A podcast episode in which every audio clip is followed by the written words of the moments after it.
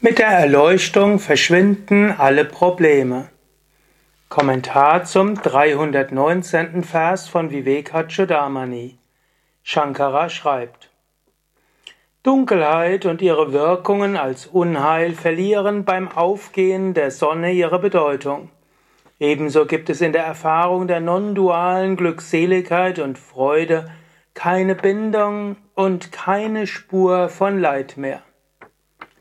Angenommen, du bist in einem Raum und es ist dunkel. Jetzt kannst du probieren, die Dunkelheit zu vertreiben. Du kannst schauen, dass du überall jeden Bit, jedes bisschen Dunkelheit dort findest und vertreiben willst. Ein reichlich unsinniges Unterfangen. Denn du brauchst wirklich ja nur Licht anmachen. Ist Licht an, ist die Dunkelheit verschwunden. Natürlich kannst du sagen, wenn es dunkel ist, musst du auch lernen, in der Dunkelheit zurechtzukommen.